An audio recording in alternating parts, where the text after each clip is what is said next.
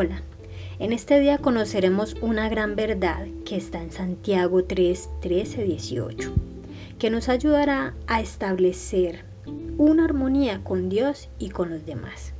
Y esta se llama la sabiduría. La sabiduría es considerada como una de las fortalezas humanas por la psicología positiva y hace referencia a la capacidad que tiene una persona para adquirir información a partir de su vida y experiencias y usarla para mejorar su bienestar y el de los demás. Es decir, no es sabia una persona que tiene muchos conocimientos, sino aquella que los sabe utilizar de manera positiva. Pero la porción bíblica nos dice que hay dos clases de sabiduría. La sabiduría humana o terrenal y la sabiduría de lo alto o más bien nos dice que la verdadera sabiduría es la que proviene de Dios. Dice Proverbios 2.6, porque el Señor da la sabiduría. Conocimiento y ciencia brotan de sus labios. Algunas personas suelen creer que son sabias por todo el conocimiento que tienen y hasta presumen a veces ante los demás. La sabiduría verdadera, que es la que proviene del cielo, y hace parte de las hermosas cosas que nos producen nuestra fe.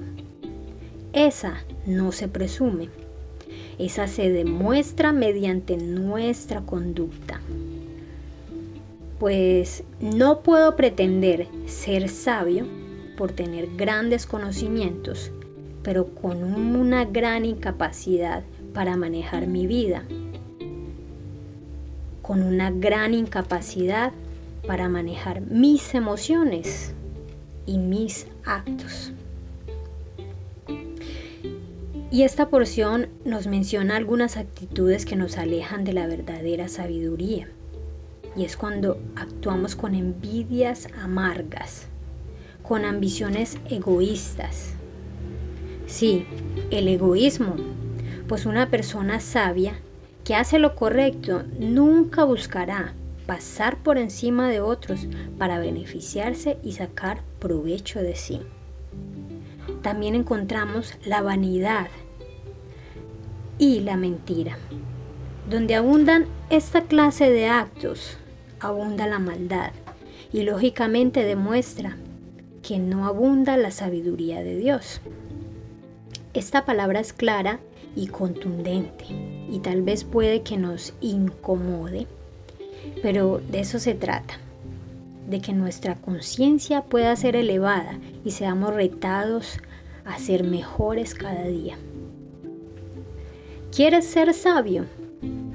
¿Quieres tener mayor sabiduría de la que proviene de Dios?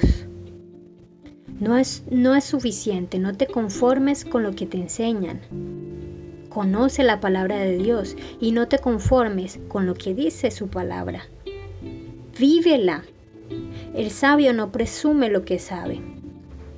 Podrás tú decir algún día que conoces mucho de la palabra de Dios, pero si no la vives es porque no hay dicha sabiduría. Así que vívela. Por otro lado, este capítulo nos enseña una actitud que nos acerca a la sabiduría. Y esa es la mansedumbre. Una persona sabia sabe resolver conflictos y responder a los ataques con autocontrol.